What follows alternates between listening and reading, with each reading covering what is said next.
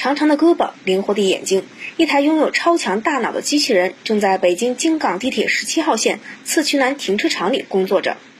这位新上岗的列车检修工程师是京港地铁与合作方联合研发，并率先在列车检修领域试点应用的列车智能巡检机器人。京港地铁技术工程经理罗鑫向记者介绍道。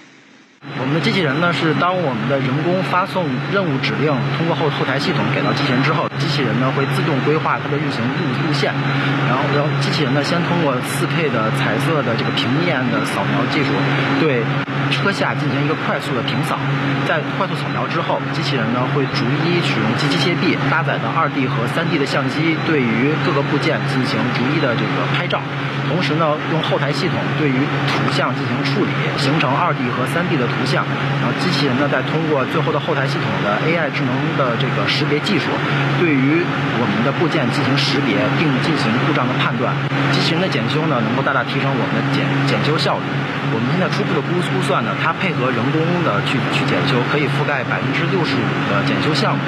同时呢，能够提升我们百分之三十以上的检修效率，包括这个它的这个成成像的相机，它呢不受我们光线的的影响，还有包括我们的温度啊，这个环境，冬天夏天都能够很好的形成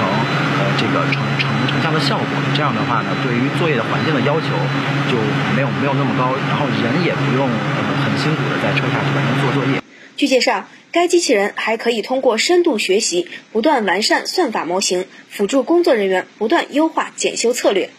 目前，该机器人仍在京港地铁十七号线进行试点，今后将有更多智能创新项目引入地铁运营，以为乘客提供更加舒适便捷的交通出行服务。